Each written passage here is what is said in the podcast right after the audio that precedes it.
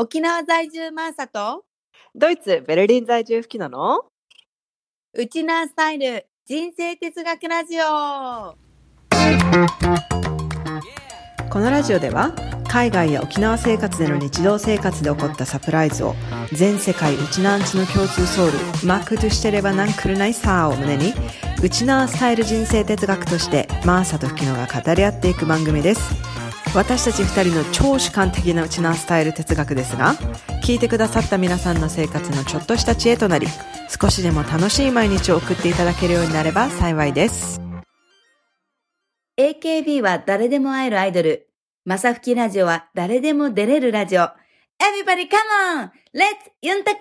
ということで本日はママゲストラジオネームゆうなさんをお呼びして東京在住20年、うちな生まれ、うちな育ち、元保育士、今のお母さんたちに必要なことをテーマに、今日はトークして参りたいと思います。どうぞ、ゆうなさんよろしくお願いします。よろしくお願いします。イエーイイエーイまさ今日のイントロ、あれだね、よかったね。なんか、あよかったまきキュッ、キュッと、パッと、パッと切り替えたね。なんか、everybody come on な後から。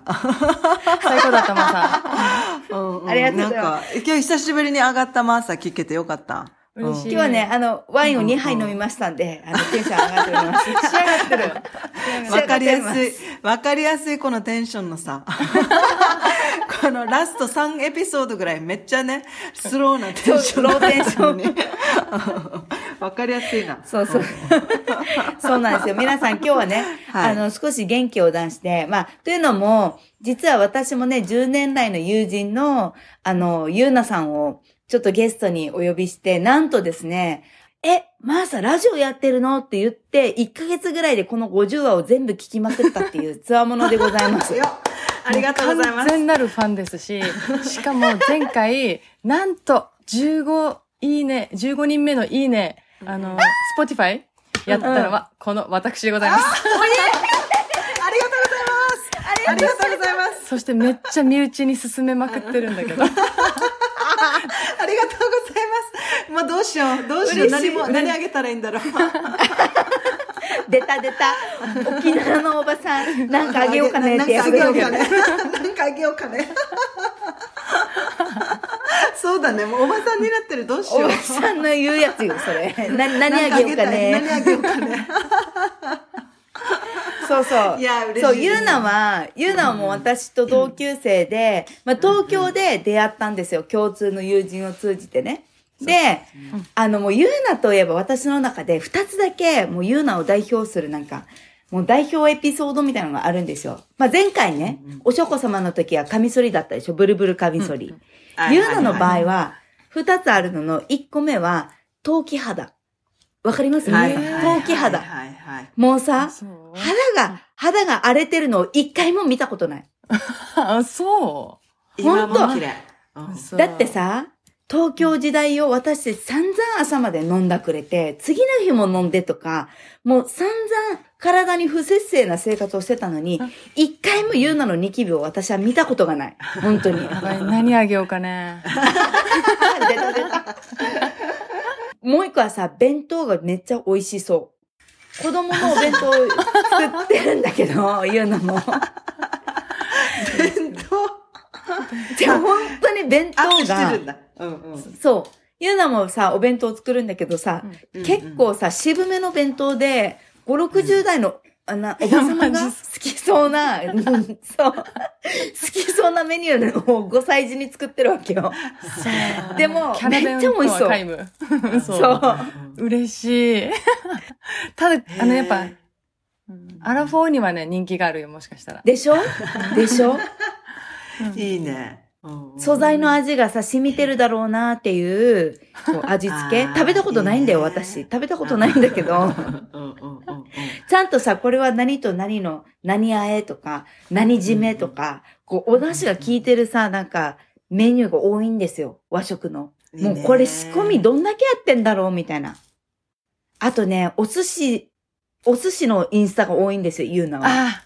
あああ、そうなんだ。そのために、そのために頑張ってる、いろんなこと。そう。そうなんだ。いいな結構、そうそう、ん食にね、こう、しっかりこだわりというか、まあ、そういうところが私は結構合うなと思ってる。まあ、勝手になんだけどね思っててうん、今日初公開でゆうなに伝えた。マジちょっと恥ずかしいんだけど。ちょっと照れてる、マジで。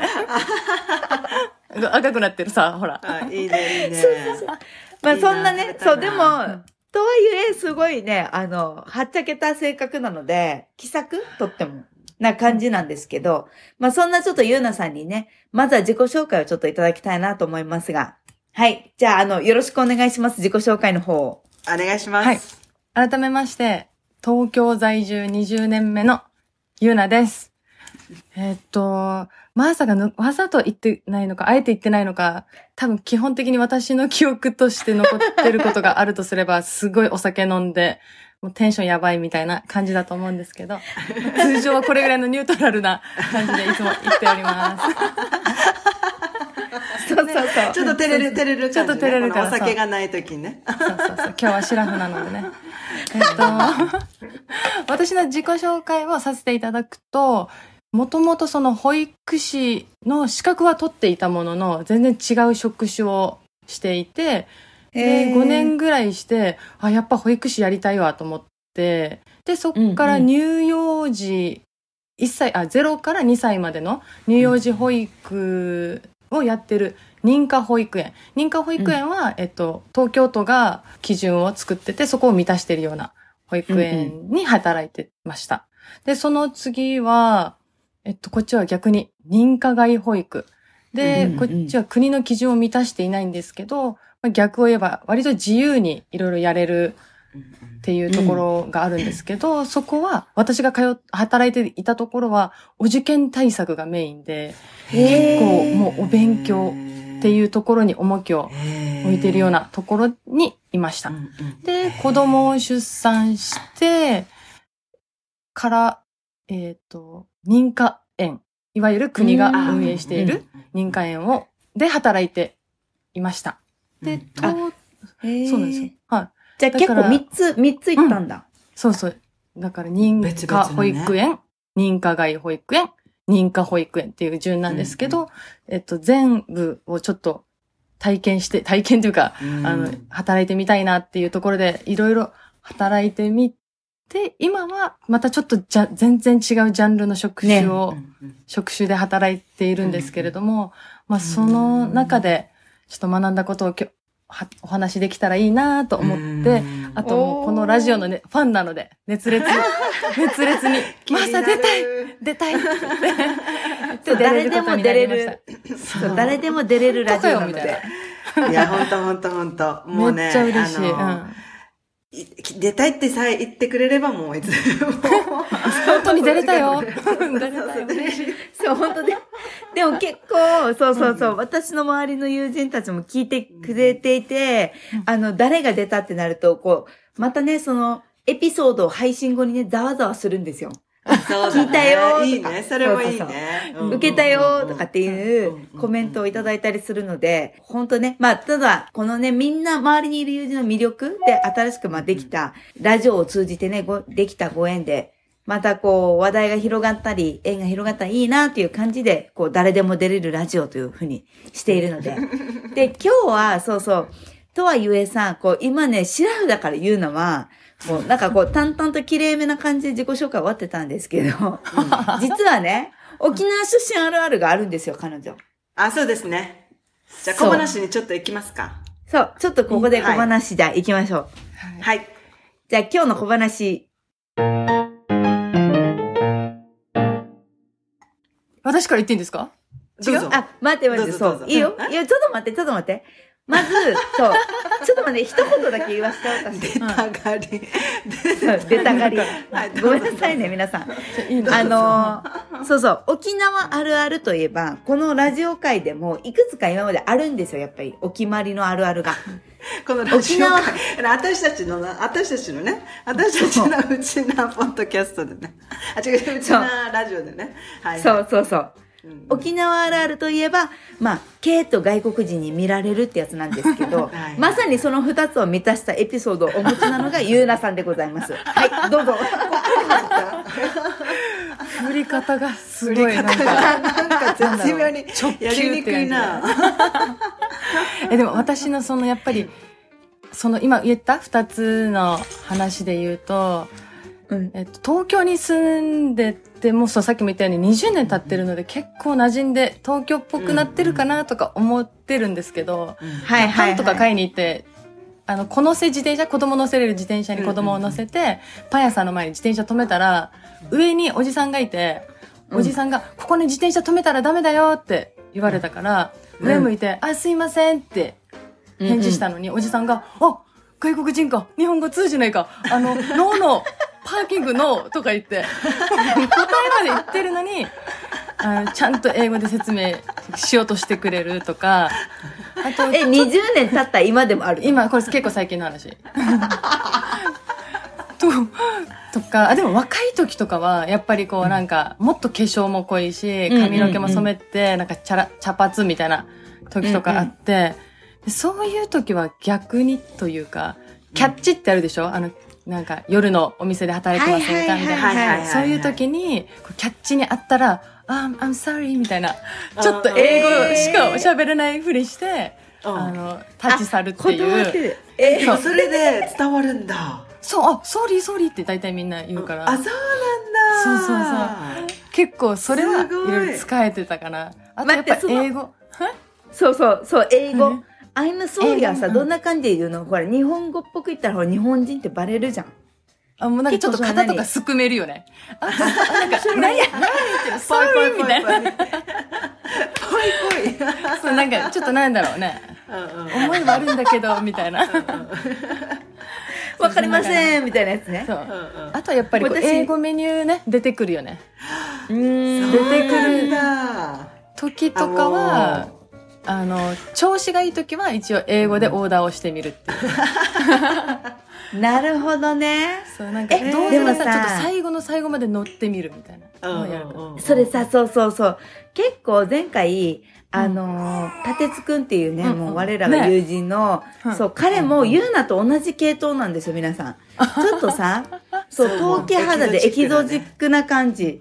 だからうん、彼はさ、そう、ナンパされてう、ん。あの、お兄さんエキゾチックねーって言われたっていう。い やあの感じの人なんだけど。最初のゲストでね来てくれた立つの回をぜひねあの聞くと全く同じこと言ってるんでそうそうそう。ちなみにちゃんと聞きましたから。それにちょっと若干乗っかってるところはあります。ありがとうございます私もそうですよ、みたいな。ここにいたんだみたいな立つ大げさかなと思ってたけどだから、英語メニューが出てくるんでしょ？そうそうそう出てくる出てくる。そうそう。でも、あと、やっぱ、系問題は、なんか、いろいろありそうなんだけど、やっぱり、あの、私もちょっとまた被っちゃうんですけど、髪切りに行って、で、その日の夜ぐらいから、うんなんか耳聞こえにくいな。うん。なんか、聞こえにくいとかじゃない？なんか、カサッ、カサカサなるみたいな。嘘でしょ何回耳触っても治らん。うんうんでも、見ても、誰に見せても何も入ってないって言うから、うんうん怖くなって、なんか聞こえにくいとかじゃなくて、音がするっていうことで経験をしたことがない。カサカあサカサカサみたいな。うんで、しょうがなく、耳鼻科に次の日行ったら、あ、髪の毛入ってますねって。あ。ほら、これもあるある。ほら出立てつね、立てた。狂気になる髪の毛。待って、耳に毛入ってた人誰だった？の立つ立つ立てつだよね。おうおうおうおうもろかぶりやん、二つ。あれだよあの立つだってなんてだったら魚の骨って呼んでる骨骨そう骨。突き刺さる。だからもうね、すっごい、このね、ラジオは私は親近感を持ちながら、そうそうそうとか、わかるっていう気持ちでいつも聞いてますよ。いやーそんなそんなに共感性の高いトピックだったとはね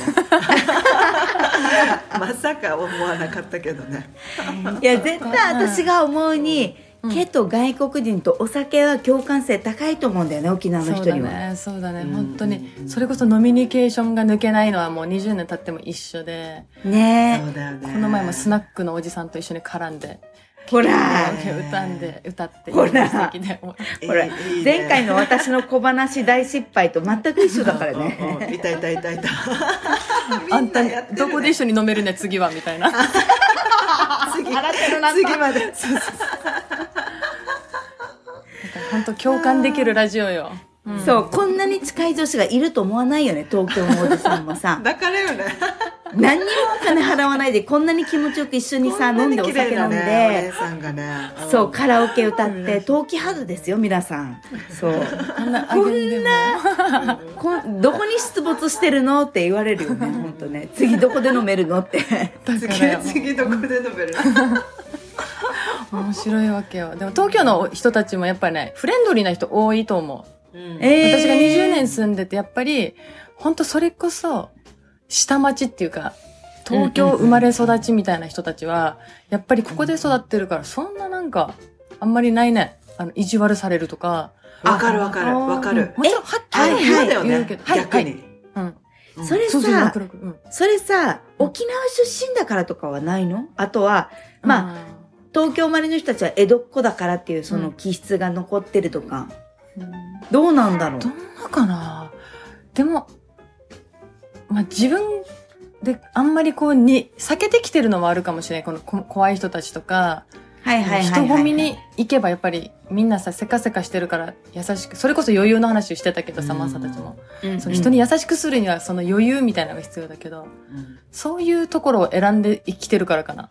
あの、人混み苦手だし、私東京にずっと住んでるけど、満員電車も乗れないし。そうそうそう。そう。なのよ。な、うん、満員に乗っな、どれぐらい乗ってないんだろうって感じだし。え？東京に住んでて満員電車を外す時間帯に電車を乗ってるってこと、もう自転車で基本移動する。ああ、いいね。なるほど、うんそうだったよね、昔からね、確かに。うん。そうそうそう。飲酒運転とかしないの？ダメでしょ、ダメでしょ。ダメでしょ。しないのって質問何ね。誘も、誘導順も？ダメでしょ。失礼失礼。よくでも乗ってたよね、確かに。ど、どこまでも一応乗るし、何時でも乗るし。タクシーに乗せようとしてから何台も断られるっていう。その間に、その間に外で寝るっていう。危ないな。費用お酒の失敗談とかも本当したくないけど、もうあると思う。うんあるね、あるね。忘れた方がいいよねそうだね、そうだね。うんまあ、しょうこれは忘れよ。面白かった二人の話も、それ。いやいや小話で。はい。じゃあ、そろそろということで、ちょっと本題にね、今日入っていきたいなと思うんですけれども、まあ、あの、今日はね、今のお母さんたちに必要なことっていうことなんですが、結構さ、私、なんだろう、保育士の友人結構周りにいて、まあ、あるあるではないんだけれども、子供を産んでから保育士やるのと、子供がいない時に保育士をやってた時と、また子育てって見え方が全然違ったっていう声も聞いたりはしたり、あとはこう、どっちの立場も見てるから、なんだろう、客観的にさ、子育てを見るのってまあ保育士だったりするじゃないもうお母さんになるともう自分ごとというか、もう目の前のことに永遠に終わりがないからさ、走ってるという感じあるけれど、なんかそのあたりでちょっとなんかいろいろユーナに聞いてみたいなっていうのがあって、うんうん。ユーナは最初の質問でさ、そうそう、うん。この、まあもともと保育士をやってて、実際に自分が子供を産んでて、なんかこう子供の向き合い方みたいなのとかで大きな変わった意識とか、これは変わらないなとか、なんか気づきってあったりしたの？うーん。もちろん変わったことはあったし、うんうんお母さんの気持ちとか、逆に先生がこうされたら嫌だな、みたいなことを先生にしないようにしようとか、あーはいはいはいはい。そうなるほどいうね。ことはあるけれども、うん。結局、あ、結局というか結論を言うと、あんまりすごいは変わらなかったね。うん。私の場合は。えー、でなんでかっていうと、さっき最初に話したように、最初の5年ぐらいは保育所してなかった理由が、うん。えっと、その、資格を取る短大の授業のい1学期目の授業の時に先生に、人を好きとか嫌いで判断する人が保育士になるな、みたいなことを言われて、あ私無理だわって思ってたんだけど、うん。5年ぐらいして大人になって、うん。あなんかそういう概念が徐々に薄れてきたな。なんか子供うんのとして見れるかもなって思っったから保育士をやってみようっていう気持ちになったんだけど、そうすごい。思った時に、なんだろう、子供を産んだら、もちろん、その大事とか、いろんな思いはいっぱいあるけど、あんまり変わらなかったっていうのが結論かな。うん結構でも最初からなんかしっかりしてるね。その、人を好きか嫌いかで判断するなら、保育士するなって結構すごくない？本質的っていうか結構心に響いたよ。ズドンだよね。そう、一限目、一学期目で言われたからさ、後のさ、一年半どうするみたいな。うんうんうんうん どのテンションで一応やろうかなと思ったけど。結構さ、現場に入ってみてからは、どんなだったの？その保育士の仕事ってなんか魅力というか。魅力はすごい可愛いとかもちろんあるんだけど、ちょっと話がそれるかもしれないんだけど、私がちょっと保育士として感じていた矛盾をちょっと話させてもらえたらなと思うんだけど、その3カ所の保育園も共通していたと思うんだけど、基本的に全員同じことをさせようとする。まあ、1歳は1歳同士でだけどうん、そのクラスごとにだけど、だからみんな同じペースで歩くとか、絵を描くよって言ったら、はい、じゃあ紙に顔描いてとか、折り紙だったらこんな風に折って、はいとかなんか結局出てくる答えが一緒なことが多かっ多いことをさせることが多かったかな。へー。それに対してなんかうんどういう目的なの？だから例えば父の日とか母の日にお母さんの顔をあげて喜ばせてあげたいとか、うんうん。やっぱり公園に行って遊ばせるっていう最終目標があるから、そこに向かって歩くためには、みんな同じペースで歩かないといけないけど、でも、やっぱり1歳とか2歳とかって手繋いで歩くことも難しいのに。歩いてたら、あい、はお花が咲いてるとか、猫がいるとか、こうやって気持ちがそれていって、うん、なんかその道中も楽しめ、楽しませてあげたいのに、うん、どうしてもその目的に向かって絵を描くこともそうだけど、なんかそこがメインになってしまうことで、あの、なるほどね。なんか楽しめ、楽しませてあげられないなって思いながら、うんむなんかやってたなっていう自分、自分の中での矛盾はあったかな。葛藤ね。ううんうんうんん、葛藤か、そうか。いや、私もねう、ん実は、あのー、幼児免許持ってるんですよ。幼児教員免許。うん、うん、うん。私とって。初聞きあ、そう、そうだっけ？あのー実習をした時にうん、すごい葛藤があったの、私も。あの、一生懸命子供のことを見て、こうやってあげたい、こうやってあげたいっていうのがあるけど、なかなか教育現場では難しい。教育って保育士の現場とまた違うかもしれない。そういう現場では難しいんだよね。そうそうなこの、やってあげようって、あとは目標に向かってっていうのもあるけど、果たしてそれは本当に子供にとっていいのかとかさ、うん。あとやっぱり親、家庭が変わらないと難しいなとかさ、なんかそういうことをね、私も考えてて、勉強がしたかったから、べ幼稚園生の先生になろうと思ったら、勉強してよかったなと思うんだけど、それを勉強しててよかったなと思ったら、お母さんになった時に、あ、なんていうの、ちょっとドシンと構えてられるっていうか、なんか、こういう成長、あ、成長してんな、みたいな。なんかうん、最初の壁抱えてんなとか、そういうの感じられるようになったけど、なんか、ゆうなさんもそうなのかな？なんか子供、こ保育士やりながら、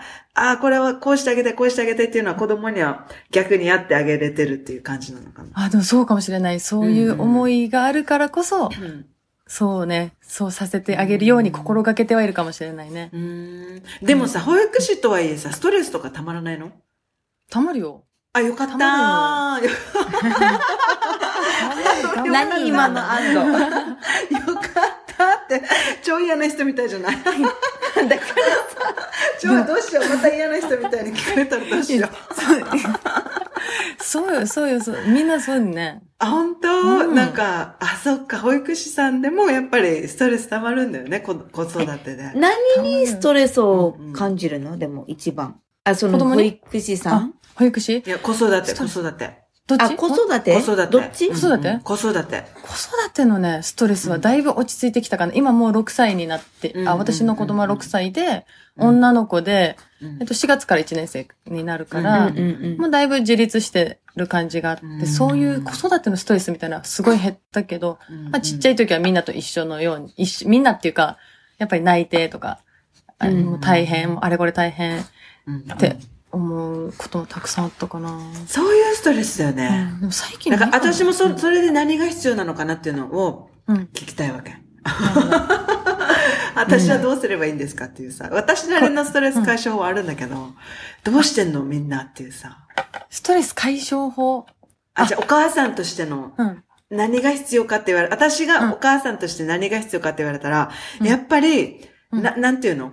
楽になる方法とか、うん自分らしくいられる方法とか、うん。自分、うん限限られた時間の中で自分をどう可愛がるかとか、うんそんなのかなって私の中で勝手に考えてたんだけど、うん。うん。ゆうなさんが考えるお母さんたちに必要なものって何なんだろうっていうのはすごい興味ある。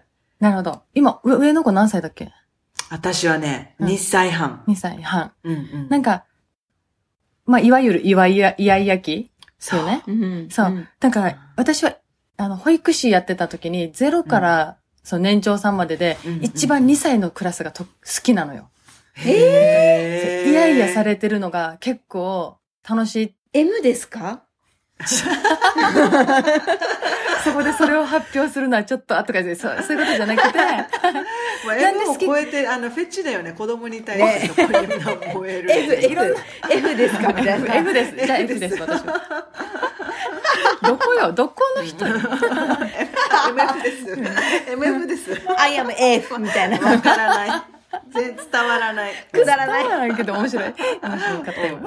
うでも、なんかなんで好きかっていうと、ん。うん。えっと、イヤイヤ期って、まあみんな分かってはいると思うけど、自立でしょ？自立の一歩が始まり出してるから、なんか成長してきてるんだなっていうところは、そうだよね。頭では分かってるけど、目の前でその物事です。ギャーンみたいな、泣いて叫んで、何やってももうダメみたいにうんうんうん思うんだけど、じゃなくて、もしやと思って違う方向からこの言い方は、じゃあこんなしたらどんなかなみたいな。なんかトランプのカード出すみたいに、いろんな方法を試してみるときに、そのカードがピタリとはまる瞬間がやっぱり子供たちにはあるんだ。子供にあって、うんで、なんかそれがすごいなんか、あ、本当に成長してるんだなって感じれるわけよ。なんかこの言い方だったら通じるんだなって。うん、でうんうんその中で私が実践してて、自分の子供にもそうだし、保育士としてやってて、この2歳、特に2歳期の子供たちにいいなって思ってた方法は、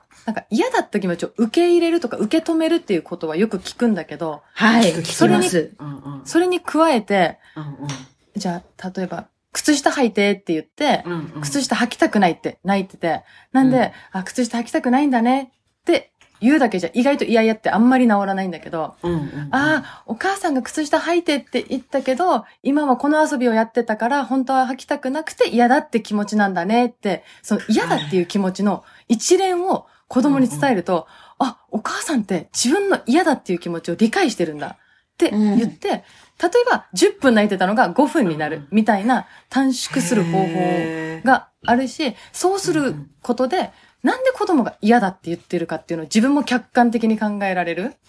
だから、その靴下を履くっていうことを目標にやるから、大人は履かないっていう答えになるだけで、でも子供にだってやりたいことがあって、それを中断してとか、もうただ単に靴下が嫌だっていう時もあるし、うんその靴下の中に紐がちょろっと出てて、それが当たって嫌だって、いろんな方、理由があって嫌があるはずなのに、その履かないっていうことしか見えないと、やっぱり嫌はなかなか止まらないかなっていうことに気づいて、なんか実践していくうちに、まあそれから成長がどんどんしていって3歳とかになると、いやお母さんこれではない、みたいな感じで否定されて、ちゃんと自分の気持ちを伝えてくれるようになってくると、徐々に嫌々がまた落ち着いてくるかなっていうので、私は結構そのへ嫌って言ってる理由を探して、ーそれを一緒に考えるっていうのがすごい好きだから2歳児って楽しいなって思思ってた。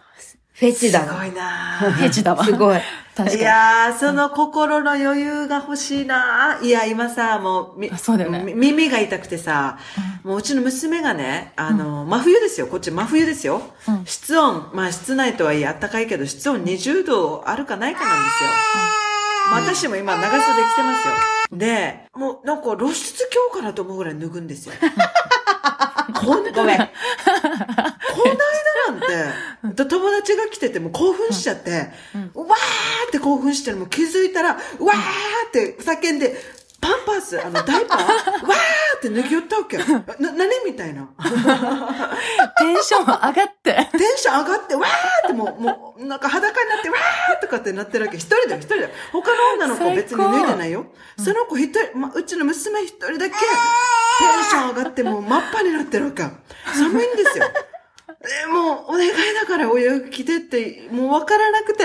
うん今ね、今ね、それをね、今、ゆうるさんの話聞きながら、うんえー、理由かーって思ってたもん。どういう理由で、パ、パンパースまで脱いだんだろうみたいな。そこからちょっと話がまた、あの、脱線していってしまう可能性があるけど、今、その話を聞いて思ったのが、うんうん。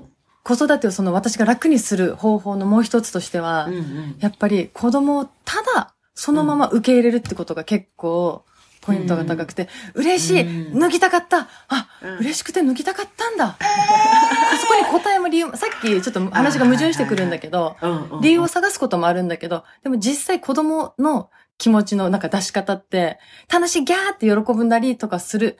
あ、嬉しいんだ。なんか楽しいんだっていうことだけ受け入れるようにすしていけあなるば、ほどね。なんか答え、答えっていうかその、もちろん寒いとか大人はさ、いろんなことを思ってしまうけど、その瞬間を大事にしてるんだっていうことを受け止めて、あ、楽しかったねって言ったらズボンを上げてあげれば。いいし、なるほどね。なるほどね。そうなんかね、その、うんただただ受け入れる、嬉しい気持ちも悲しい気持ちも、泣いてる気持ちも、その、あ、泣きたいんだね、嬉しいんだねって、受け入れるだけでいいっていうことが結構大人で生きていくと難しくって、やっぱりなんとかだから泣いてるんだとか、なんか嬉しいからこういうことしたんだとか、結構理由があるけど、もしかしたら子供たちは、本当にそのまんまその瞬間を出してるから、それを大人は受け入れて、受け止めて、いけたら、私は自分的には楽になるかなと思って、心がけている。でもすごい難しい、それ。なあ。でもそう思ったら今、あ、確かにこれもやってみて、あれもやってみてって思い出したい、思い出したから、もう常にゆうなさんがそばにいてほしい。そうそうそう、それあるよ、ね。冷静になれる。でもなんか今日、ゆうなの話を聞いてて、なんかすごく思ったのは、まあ、吹きのも、ね、この幼児免許を持ってるだったけど、うん私はその保育とかのその、なんだろう、教育の学びみたいな勉強というか学問とか学科とか、知識からすごいかけ離れた、なんかキャリアでいたから、本当に、なんだろう、子供ができて初めてその、幼児育児とかさ、なんか子育てとか全部、なんか知らないことをいきなりもやらされて、なんかとりあえずこなさなきゃいけないみたいな、超スパルタだったなって本当になんか思うのよ、二人の話を聞いてて。で、うん今になって子供たちも話せるから、こうしたかった、ああしたかったって言えるけど、マジその今の吹きのの年齢の時、うんこの子たちマジ何も言えないのに、もう私のとりあえず強制的なそのスケジュールに、ほんと乗せられてきただけかもっていう、今恐怖だよね、私。振り返って。恐怖ない大丈夫。素直に育ってるからもう。でもその、そういうのをもっと学び、学んで子育てしてたら、楽しかったのかなとか。まあ、逆に言えばこれから、今の何歳の年にこうなるみたいなのを、ちょっと自分で学びながらいけると、受け止め方が変えられるのかもってすごい思った。なんか、うんお母さんとして子供の対応に。ちょうどなんかね、私も最近調べてたのが、うんうちの子は7歳児なんだけど、女の子ってさ、このぐらいの、なんか6、7歳の時にちょっと反抗期来るんだよね、なんか。あ、そうなんだ。そう、1回目のなんか反抗期が来るらしくって、へーすごくお母さんに対しての当たりが強くなるっていうか、言い方とかきつくなるし、言い返してきたりね。言い返してきたりするし、反抗するし、うしよう。まだそんな心の準備ができてない。うんいや、私もだから最近、なんでこんなにこの子こ、こんななんだろうって思ってたわけよ。でも甘えたい気持ちもまだ残ってるわけ。うんうんでも自立したいから、こう自分でやれる成長として見れると、なるほどって後からこういろいろ調べたりして分かったんだけど、うん。なんか最近、そうそう、申し訳ないというか、ほんと気づけなくてごめんって、大人げなかったわって思った反省があって、うん。なんかさ、こう、長女と、こうしてとかって言っても聞かなくて、反抗の言葉が出てきたりするわけ嫌だとかなんでよみたいな、なんか、うんうんババアとかまでは言わないけど、なんていうの？びっくりした。なんでおママの話全部聞かんといけんのみたいな感じのこう反抗が出てきて。うんでもこう、こう、さっき言うのが言ったみたいに、目標大人の方からなんだけど、でも、ご飯を食べる前にはお風呂入らないといけないでしょとか、うんなんかこれ片付けるの手伝ってよみたいな。そういうのとかあるじゃん？こう、子供のやりとりで。うん。で、それでもなんか下の子は、分かったとかって聞いてくれたりするときとか、こう、ごめんなさいとか、なんか甘えたいとかが素直に言える分、なんか上手なのよ、甘え方が。でも上の子は、甘えたいんだけど、どうやって甘えていいかがもう分かんなくなってきちゃって、なんか喧嘩してる手前、折り合いがつかなくなるっていうのがよくあって。で、やたらなん、か怒られちゃってるわけ、私に。はいはいはいその態度どうにかできないのって。そうだよね。なんかすごい、で私もなんかその、はい、ゾーンに入ってきたな。はい。あるある？で、うん、あ最後結論としてはさ、うんもう上の子がもうママ怒らないでって泣きよったわけよ。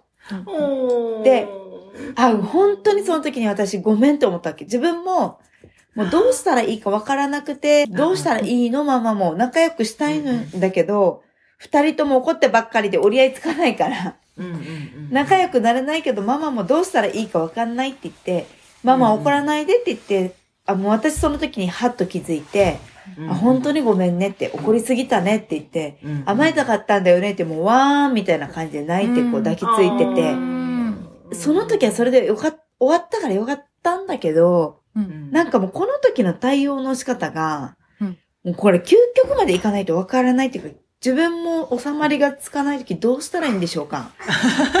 なんか私、最後お悩み相談みたいになっちゃった。なんか私の思うところで言うと、やっぱこれってなんか、子供が、じゃあ困ったことをしたときに、これは困るよ。だから何とかやらないと困ってるよって自分が困、えっと、母親側として、大人側として、困ってることはちゃんと伝えなきゃいけないと思うわけよ。うんうんうんうん。こういうふうにお風呂入ってくれないからこうやって困るよって伝えて、でもその時が子供が反論したら、ちゃんとその反論を聞いてあげて、その反論を聞いたら、あ、こうやって反論していいんだとか、反論できる関係性を築き上げていくことの方が大事で、なんでそういうことをしたんだろうって、こ大人側っていうか、もうちゃんと丁寧に聞いてあげることでさ、うん。なんか自由に勝手にしなさいっていうこととか、放任することではなくて、あなたにもそういうことを言う自由があるんだよっていう関係性を築けていけば、別にマーサが間違ってるわけでも、子供が間違ってるわけでもないことの方が多くて、うん。お互いの思いがあるから、こういう風なことの結果になってるだけであってさ、だから、そこに大人としてなんか、まあ、言い方とか言い過ぎたっていう罪悪感はあるけど、なんかそういう関係性ができてるんじゃないかなって私は思うから、もちろんあ逆にね。そう、究極まで行ってるかもしれないけど、もしあえてやるんだったら、まさかもう一歩じゃあ聞く耳、聞く耳っていうか、そうなんでそういうふうに言ってるかって、そう、して、してる理由に耳ももう一個聞いて心もそうね。、傾けて見るっていうのも大切だと思うし、うん。私が一応その保育をしてる時もそうだし、子供に対してもそうなんだけど、なるべく小言を減らすっていうことを気をつけて、超難しいんだけど。子供に小言？小言？うんうん。めっちゃ小言ばば私。できてないからずっと気 気をつけてるんだけど。待って待って待って、子供に、子供に小言ってどういうこと？うんえーちゃんと歩きなさいとか、こんなしなさいとか、なんでこんなしてるのとか、こうなんか一個一個になんかさ、言うけど、うんうん。じゃあ逆だったら、自分が生活してるとこに、第三者が、え、あんたよ、またドアちょっと開けっぱなしだよ。また水道ちょっとなんかちょろちょろ出てたよみたいな嫌さ。だから、レイジ小言ばば私。いやまあ小言って、大事な時の言葉も耳に入りにくくなるから、ね。あ本当に今大事？この一言を言うことによって、本当に伝えたいことが大事だわ伝わら伝わらなくなるんだったら、今私は我慢できる。みたいな。あ、なるほど、ね。ぐっと飲み込む。いざという時のために、小言を減らすように心がけてはいる。これ私学びだ。めっちゃ小言ねいや、めっ私ち、ゃ難しい。めっちゃ言われた保育園の先生に、指示出しをって言われて、保育園で。指示出しを？しかも、しかも、私と長女で次女に、早く靴履いて、はい、カバン持って、上履き持って、とかってめっちゃ二人で言ってたわけ。そしたらもう保育園の先生が、保育園っていうか幼稚園のね、先生が、もう指示出し、おとかって言って突っ込まれて。すごい先生、ウケる。わからんわーとかって言って、なんか。いざという時のために取っておくっていうところで、そう。あとその時間の概念とか結構難しいかなと思ってて。むずい。大人ってよくさ、早くしなさいって言うけど、もし自分が時計を見れない、読めなかったとして考えて、うん。早くしなさいって、ご飯食べてるとして急に早くしなさいって言われたら意味不明って感じだし、ね。玄関で靴履いてる時に早くしなさいって言われて、は？なんで？って感じになるから、なんかその前置きとして、なんか一言足すとかを一応心がけてるかな。エレベーター来てるよとかはあり？泣きにしもあらずだけど、でも次待てばよくないって、自分だ、自分が言われたらどうかなって考えながら一応伝えるように。い。やばいなぁ。ああ、自分が言われたらね、確かにね。そうさっきの小言もそうだけど、一応グッとこらえるとか、自分が言われたらっていうのはね、やっぱりね。ああ、これさ、あれじゃない？もう、ゆうな先生の相談コーナーを開設した本当だよ、本当だよ。本当だよ。対応術、対応術。でも試行錯誤よ。今自分が言ってるのは、できたらいいなって理想を込めて喋ってるから私ができてるわけでは全くなくて、本当に、もうみんな、みんなと同じように悩んで、ダメだったなとか子供が寝た後にしょんぼりみたいなことはする。しょんぼりするさ？そのしょんぼりするさ？そのしょんぼりはどこで消化するの？えっと、なるべく起きてる間に、ごめん、さっき言い過ぎたっていうようには心がけてるけど、うんでもなんか直接私が意地になって、許せない時が今思い返しても何度かあったんだけど、うんそしたら子供の方から、お母さんごめん、みたいな。なんか、うん一歩譲るわけよ。なんか知らんけど。ああ、そう。私より大人なところが多いから、うんそこで、うんああ、なんか私、本当にポンコツだなって思って、一応そこで 消化してはいるんだけど、でも寝た後にしょんぼってる時はもう起きてから、第一声で謝ろうって思いながら寝ないと、うんもう本当ごめんって思うわかる。寝れないよね。なるほどねう。んその消化の仕方もね、持っとくといい,、よね。確かに。私はさ、もうとりあえず、あの、マティアスが被害者なんですけど。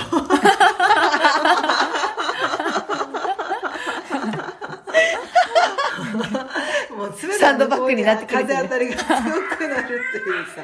いや、これもね、私も間違ってんなって思ってるんですよ。間違ってんなって思ってるんですけど、ねえ、ちょっと、そっか、謝るとかか。あとは、うんもう、そういう時は、一回止まって、うんうん。成長を味わうね、子供の。あ、じん、あはあ、なるほどね。可愛い受け。止めるんだね。そう。もう寝てても、なんか、そのいなくてもいいけど、なんかその気持ちになんかもやっとした時は、その成長を味わうようにしてる。うーん。味わうっていいね。味わう。味わえそう。うん味わえそうよ。あの、噛み締める感じでしょ？そうそうそうそうそうそう。でもね、それっ確かにて意外と、一回立ち止まってちゃんと味わわないとね、味わえない。忘れるねそうだよね。に、苦味だけで終わるよね。そうそうそうそう。苦味だけなのよ、本当よ。いや、本当さ。私は、このお母さんたちに必要なものとはって聞かれたら、私ベースで言うと、いつももう共感と、この消化の仕方が、は知りたいだったのよ。うん。うん。お母さんたちに必要なのも共感さえしてもらえれば、き私は気がすごい楽になるから、うんうんうんあ、うちもうちもとか、もう、あ、もうみんなこんなだよとか。そうだねって言われると、あ、うちだけじゃないんだみたいな。うん。あとはもう消化の仕方がね、未だに難しくて私は。今ちょっとみんな風邪っ引きで我が家。大変なんですよ、ちょっと。で、あの、その痛みのよりどころのマティアス君も風邪ひいてるもんで、もうさすがに病人には当たれないから。もう、私一人でね、あ、もうなんか、私一人で元気な、元気だからね、私が。あの、しっかりしなきゃと思って、あの、娘を置いて、で、今日、今朝雨も降ってたわけですよ。結構な。で、雨も降ってる中、二人乗りの大きいベビーカーを押して、傘も差して、よいしょよいしょって進んで、で、よどうにか娘を保育園に置いてきて、帰り道にね、いつも私、ポッドキャストとか聞いたりするんだけど、なんか、あの、ポッドキャストを押したつもりが音楽の、あのーボタンを押しちゃってて、で、なんか夏メロが流れたわけですよ、モンキーマジック。聞いてたでしょ？懐かしい。懐かしい。モンキーマジックの愛してる。そう。流れてきて、もう泣きそうになって私。ああー、なんか、でもね、いい意味で浄化されてったんですよ、このストレスが。はいはいなんか、あ、な、泣こうかなみたいな。うん。わかる？わかる。うん。あ、なんか、あ、来るーみたいな、なんか、じわじわじわじわってもう心がね、ざわつくんだけど、いい、いい津波でなんかザーって引いていく感じまでして、あ、なんかこれは、いい浄化の仕方だと思ったんだけど、いや、毎回このギリギリまで痛くないなっていう気持ちがあって。その気持ちわかる。でも、なんか私、うんうんあのあ、まだ子供が赤ちゃんの時に、なんかモヤモヤしてたから、CM、泣けるって検索して、泣ける CM 見て泣いてたの。なん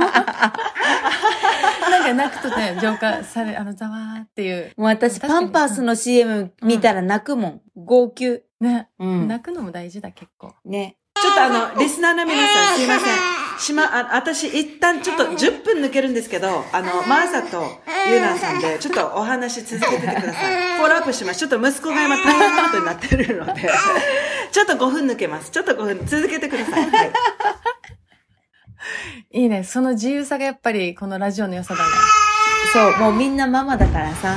うんあの、なんか結構こういうラジオもそうなんだけど、仕事もきっとそうだなって思うのが、うんなんか私も性格的に完璧主義なところがあって、うんなんかこう、今だったら例えばラジオをちゃんと収録するっていうのがゴールになるじゃない、うんでも、子供がいるともうイレギュラーなこと多発なんですよ。でね。うん子供を置いて外で録、収録するってこともできるんでしょうけど、まあ7時間の時差があって、まあ、不機能の方は赤子もいてってなると、け結構現実性が低くなるんですよ。そういう、あの、子供と切り離して、あの、うんうん遂行するっていうのはね。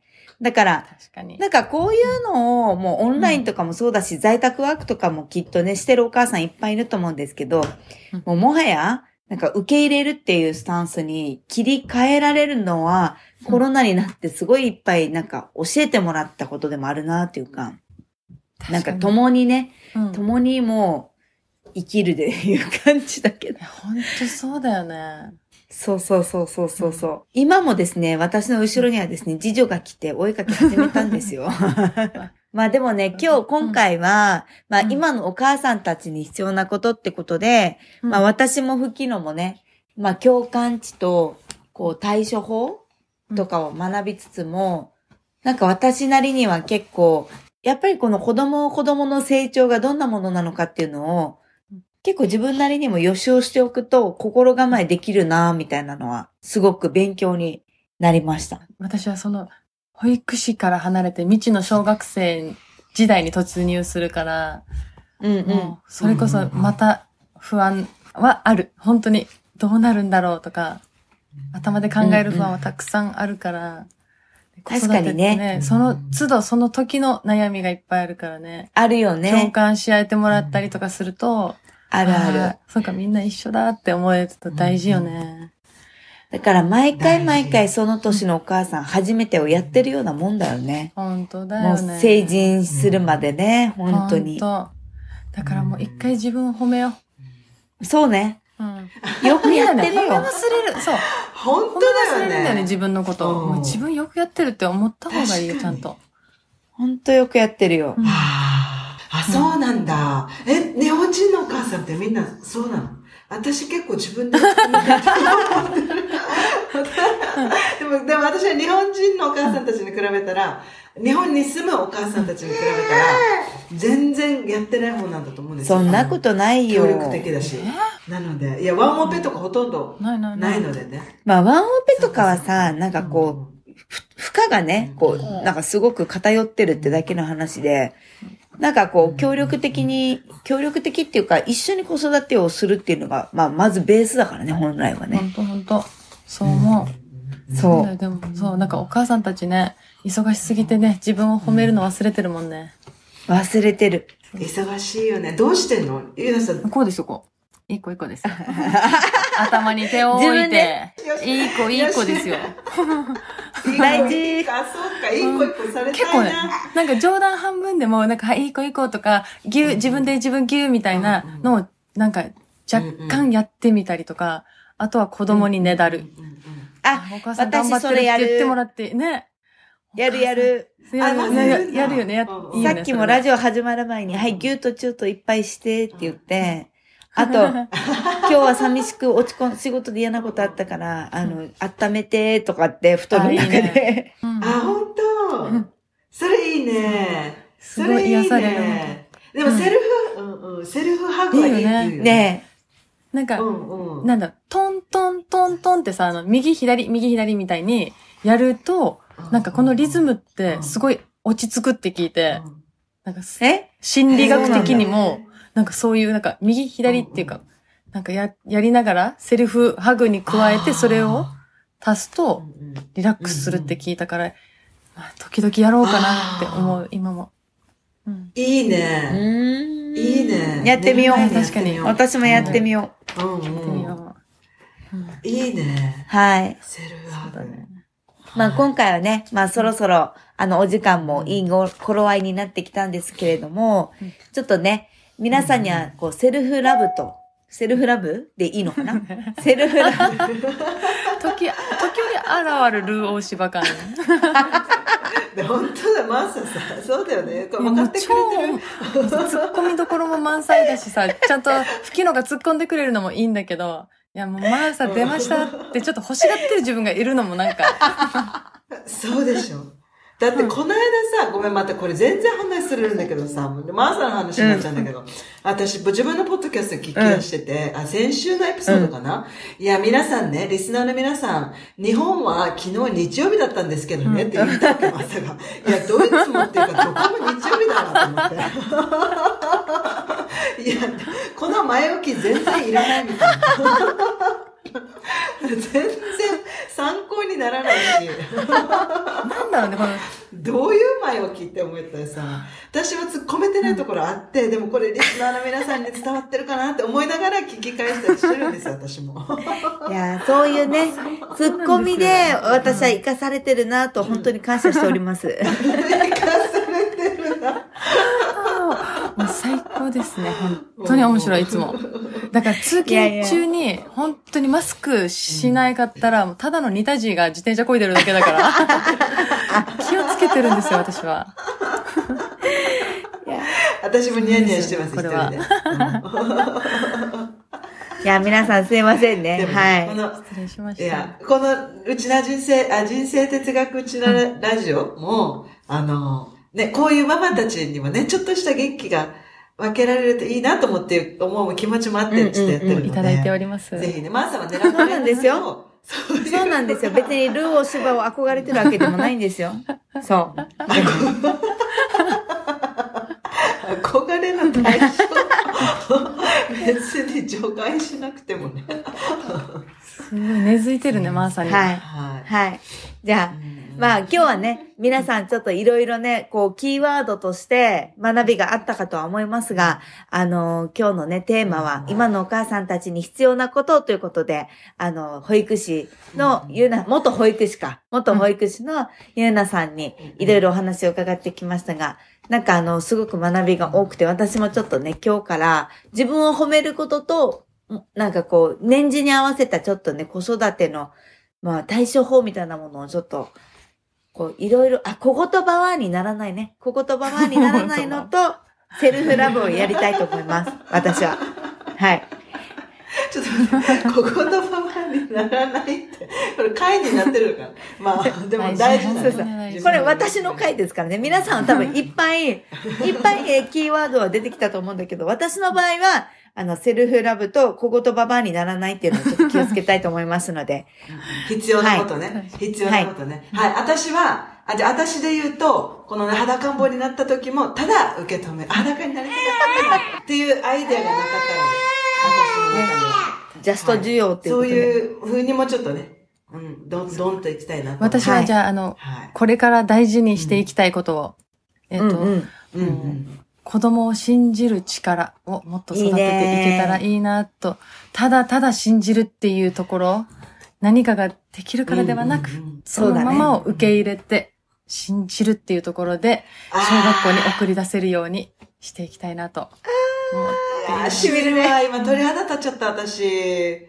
どうしよう。これ、ちょっとあの、相談コーナー本当に作った方がいいんじゃない、これ。ニーズあるかな？ニーズあるよ。コメント、コメント。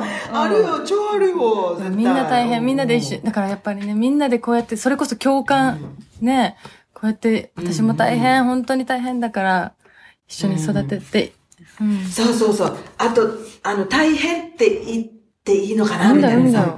うん。のもあるよ。ね。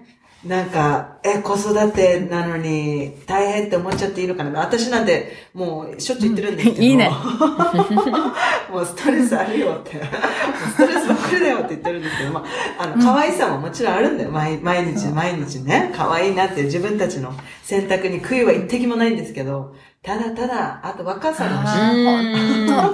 体力欲しい。子。育てにね、若さが、体力が欲しいです。気持ちめっうんそう。それはね。ね、若さっていいよね。体力いいよね。アラフォー、アラフォー。アラフォー、アラフォー。感情がもう、はい。もう、もう、アラフォーでしたね。まあまあまあ。でもね、ちょっとこう、いろいろね、うん。こうやって、まあ、ラジオの中でもいろいろ話も聞けて、まあ、聞いてくださってるリスナーの方々にもなんかその共感できるな、みたいな、私も、みたいなね、うちもそうそう、みたいな、そんな風にこう広がっていってくれたらいいなと思います。ということで、今回のエピソードもお後はよろしいようで、それでは、今週もうちのマインドで楽しく乗り切りましょう。マクとしてればナンクルナイさん。あなたもハッピー？私もハッピー !Have a nice weekend! バイバーイありがとうございました。楽しかったです。みんな本当に出れるよ。はい。マーサとフキノのウチナースタイル人生哲学にお付き合いいただきありがとうございました。番組へのご意見やご感想、皆さんの体験エピソードがありましたら、ぜひプロフィールにある E メールアドレスまで送っていただけると嬉しいです。二人のインスタでは、それぞれの日常生活をアップしています。マーサのインスタは、サマンサ野原、samantha.nohara。